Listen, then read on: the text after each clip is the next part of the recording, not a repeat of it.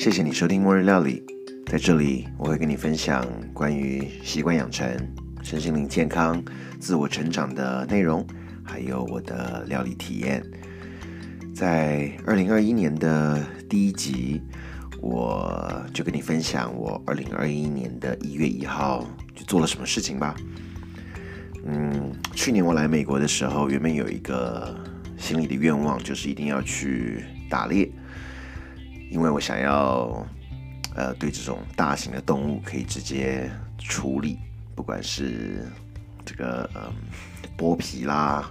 去内脏啦，甚至呃把一只野猪或者一只鹿给分解，我总觉得这种是一个很高级的享受，直接跟食材这样子近距离的接触。那二零二一年的一开始，就跟去年一起去打猎认识的一个朋友，他约我出海，呃，捕龙虾、抓海胆。那其实他是一个潜水呃多年的潜水者，潜水疯狂爱好者吧。呃，有了一艘船，他这艘船也有三十年了，看起来非常的。呃，新看起来很华，很很华丽，大概有三层楼，不是，大概有三层嘛。嗯，当然我就跟他一起出海啦。然后他说：“哎，其实他在潜水的时候，他会去抓海胆，然后我们在船上就钓鱼。”我本来也就不是钓鱼非常厉害的人，所以那个在海上漂了半天，大概一个多小时，我就钓到一只跟手掌差不多大小的鱼。那因为 size 太小，在美国必须放生回去，所以我们就把它放生回去了。嗯，后来捕龙虾，我才知道原来他这艘船呢，他带了大概十个龙虾网，那个网大概有。可能呃两个人双手围起来这么大的一个网子，十个，然后里面就会放龙虾喜欢吃的这些呃，比如说沙丁鱼头啦，一些这种呃算是呃呃鱼鱼的一些腐腐尸吧，就放在这个诱饵里面，然后呢。把这个笼子往水里面一丢，那这个笼子上面绑了一个呃浮标，上面会插一个呃类似像荧光棒一样的东西，然后十个就要一一丢到海里面去，每丢一个船就要开走一点点，再丢一个，然后这船再开走一点，再丢一，然后每一个网子大概在水里面前呃呃大概呃放在水底下大概半个小时左右。到一个小时就开始要去一个一个把龙虾网收回来，看里面有没有抓到龙虾。这是一个真的非常辛苦的一个呃工作，因为在海上，其实呃一月一号我们那天出海的时候，呃风浪挺大的，然后呃就看这个大家努力的把这个网子一个一个，因为在水底下，有的时候又网到了一些水草，一个一个捞上来。哇，非常辛苦。然后，呃，这个容易晕船的人更是会觉得，哇，看这个浪怎么上上下下这样子。呃，那一天我们其实总共这个网子捕到了，我想十个网子加总起来，常常有时候捞起来是空的，大概 total 捕到了十只龙虾吧。但是十只龙虾里面合格可以带走的只有三只，其他的呃呃。六七只全部都是尺寸太小，但所谓尺寸小，其实大概也有一个，呃，也有一个手掌，一个手掌差不多张开来还大咯。所以呃，所有他们在美国这边钓鱼的人，或者是抓龙虾的人都会有一个龙虾尺，要必须要符合这个尺尺寸才能够带走。所以呃，大家都很守纪律的把它丢下去，只有两只，实在是真的是。差不多跟龙虾子差不多，所以最后我们就决定在船上把它给吃了，把这两只直接现烤给吃了。哇，真的非常非常非常好吃！吃了这种龙虾之后，就知道所谓的波士顿龙虾这种波龙啊，真的是完全没有办法比较那种鲜甜的感觉。这种龙虾其实是呃感觉比较。嗯，狰狞一点点，它身上的刺比较多，然后没有这个波士顿龙虾的两个大钳子。但是肉非常非常甜。但因为在船上，其实呃，第一个太晃，第二个实在没有什么好的处理工具，所以我也就没有想说切一块吃沙西米，直接就是整只龙虾丢到这个它船上有一个特别的这种防火的烤炉，我直接就高温烤它，然后哇，真的是非常非常的鲜甜。那我们在船上，呃，因为原本计划可以钓到一些鱼啦，或者他们潜水的有带两把鱼枪下去，还想捕几条鱼上来的，也都没有捕到。虽然抓了蛮多海胆的，但是呃，最后幸好有带两块 T 泵牛排跟小羊排，我就用这个很简陋的烤箱，盐跟黑胡椒，什么东西都没有加。但是这种时候烤其实就是烤烤技术的啦，对不对？因为牛肉。呃，买好的牛肉，好的羊肉，既然什么配料都没有的时候，这时候就是看火候的掌控。对于火候的了解，比如说，呃，牛排本身外面大概焦度要怎么样子，但是内部要呃保有它的这个粉红多汁到什么程度。两块牛排，两块 T 泵跟这个小羊排，我都认为在海上这个环境里面。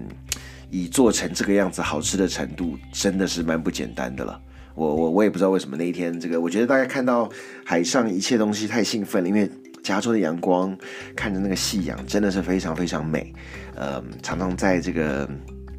夕阳短暂大概有三十分钟左右的时间，这个所谓的 magic hour，呃，看那个天空，呃，橘黄色的天空对比着深蓝色。的海洋，这个真的非常非常美。然后慢慢橘黄色还会变紫色，就是那种那个时候的灯光是特别美、特别有气氛的。我们就从 Redondo Beach 那边出海，一路到呃 PV 那边，呃外海那边，其实都还可以看到岸上，所以并不算是离呃陆地太远的，但是还是浪很大。所以呃。在船上，我们就吃了这个毕生，我觉得我烤的非常非常好的牛排跟羊排，然后大家算是呃呃小有收获了。最后就是三只龙虾，然后大概七八颗乌尼，大概每一颗乌尼都有两个拳头这么大，超级大的这种紫海胆。我现在终于知道人家为什么讲说加州海胆好了，因为。真的是太漂亮了，抓起来那一颗跟棒球差不多大的石参，然后外面那个紫紫色一根一根的刺，哇，这个拿上来生命力是非常强哦。我后来带回家两颗，呃，在冰箱冰了一整晚，第二天早上起来它都还是活着的海胆，然后我把它打开来，呃。做了什么呢？我们休息一下，待会儿来跟你分享我对于这一只龙虾、两颗海胆是怎么处理的。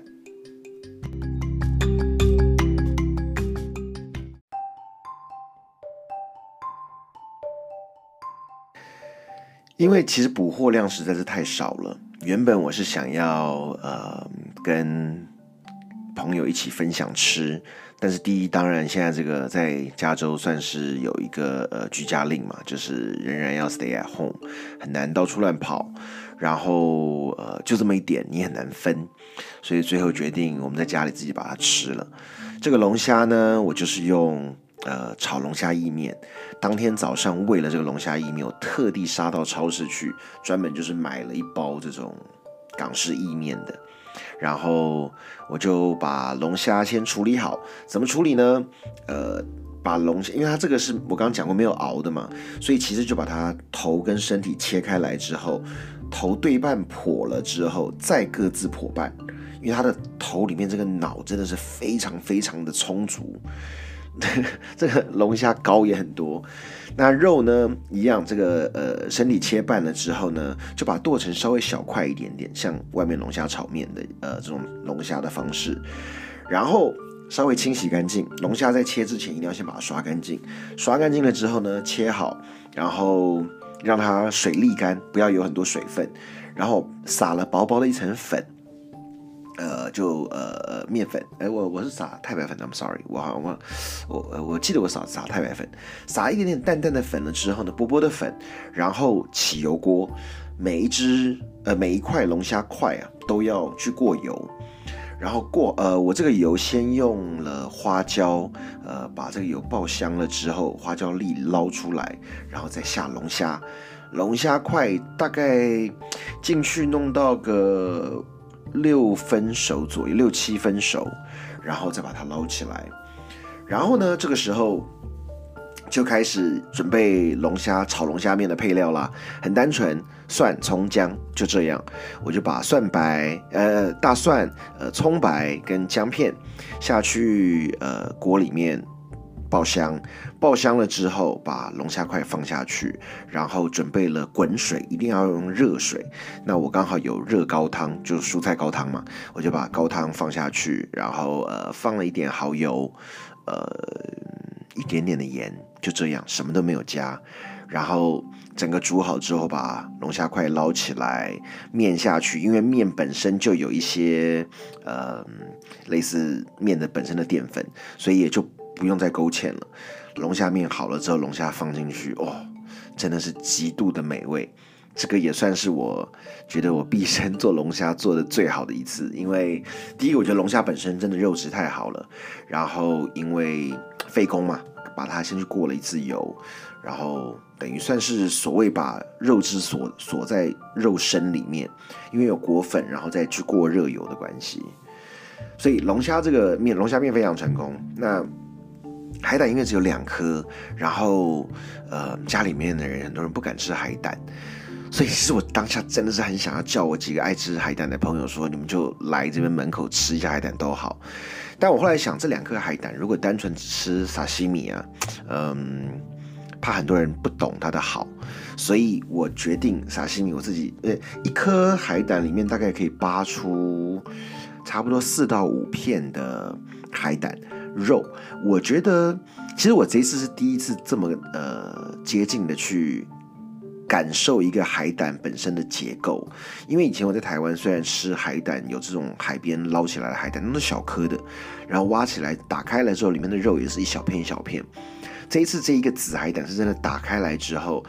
它那个饱满的海胆，你会觉得哇，这真的是去高级日本料理店才能够吃到这么漂亮一整片的这种大片的海胆。然后，呃，我处理海胆，因为也没有太多的经验，然后一开始也笨手笨脚，手指手指在那边挖挖挖，就把几个海胆弄得比较，呃，不是那么完整了，就它有点破碎。比较可惜的是这里了，但我后来就把几片好看的呢放出来了之后，然后我就做海胆酱，我就把比较破碎的那些，呃，隔水拿一个盆子打两颗鸡蛋黄。呃，蛋黄在里面，然后放一点鲜奶油，然后就开始搅拌，然后就把海胆放进去，一起把它搅拌。搅拌好了之后，用一点点的盐跟白胡椒调味，然后就起来过筛，把整个因为海胆本身有一些类似像是它的血管啦，或者一些薄膜的东西，有点像鸡蛋也有那个那个那个那个那个呃一粒，你知道就是。不是那么纯的，你过一个细筛之后，就可以把真的纯的东西倒底下去，然后上面有一些渣渣残渣，把它留起来，那么就是可以丢掉。所以海胆酱弄好了之后，我就简单的煮了呃一小点这个呃意大利面，然后用意大利面跟这个海胆酱和在一起了之后，然后呃因为我加了两颗蛋黄嘛，又有呃。鲜奶油，所以其实海胆的味道没有这么浓，至少有些不敢吃海胆的人以为这个是蛋黄酱，就把它也一起吃了。然后敢吃的上面就会放两片海胆。很可惜的是家里的这个呃海苔，呃，居然，嗯，我以为有，结果没有了，冰箱里面没有。所以，呃，不然原本想说切点海苔细丝放上面，也是会跟海胆面很搭的啦。所以这个。二零二一年一开始就吃的超级丰盛，吃龙虾，吃海胆，然后呃在船上吃牛排，吃羊排，呃，这就是我二零二一年的第一集内容了。呃，先跟你分享我去加州 PV，呃，吃抓龙虾、捕海胆，然后回来料理这个体验。呃，末日料理啊，我们二零二一年到底要怎么继续往下走呢？我真的是有很多的想法，很多的安排，但是好像。走着走着，就会发现还是讲料理是最实际、我最根本的东西。因为也只有做料理这个东西，是我好像有很多东西跟你分享，然后我又很想把它整理出来。所以每一次我如果一直在这边不断的重复，我就会不断的提醒着自己说：对，赶快要整理出来，变得更有系统化才行。嗯。最近我也不知道为什么，刚好收到很多呃呃有听到末日料理的人的一些 feedback，然后我还非常感谢你们，不管你们透过 Facebook 啦，或者是呃其他方式来跟我联系的，我都觉得嗯，因为有你们的收听，我也是真的觉得很奇怪，怎么会有嗯世界这么。可以因为 podcast 的关系而让我们有所接触的，真的都让我非常感恩了。所以我一直说，二零二零年已经过得这么特殊了，二零二一年更是要持续。如果你对于我呃刚才讲的这个呃海钓，看这个紫海胆或龙虾，我好像其实没有怎么样拍到了。但是如果你想要呃。比较有视觉性的话呢，你可以上 TikTok，可以上 TikTok 找找什么找末日料理了，因为呃我难得这个放的一支影片就放上去了，然后这是我的目标，我打算二零二一年开始除了 Podcast 之外，要有一些影片的内容，所以如果你听到之后，可以去 TikTok 试试看找末日料理，然后呃不要忘记在 iTunes 帮。末日料理，点星星、按赞，然后呃留言，至少你所有的这一个小动作，就有可能会让在世界另外一个想听到末日料理的人可以听到，所以我会非常感谢你。好啦，那今天就跟你分享到此，嗯，接下来我会下一次的内容，我会分享一个关于呃。冥想的方法，呃，这是我最近在学到，我觉得非常不错、非常有趣的。所以，呃，如果你喜欢冥想，你也有曾经在二零二零年跟末日料理一起冥想过的话，下一次的内容我会跟你分享冥想末日料理。我们下次见喽，拜拜。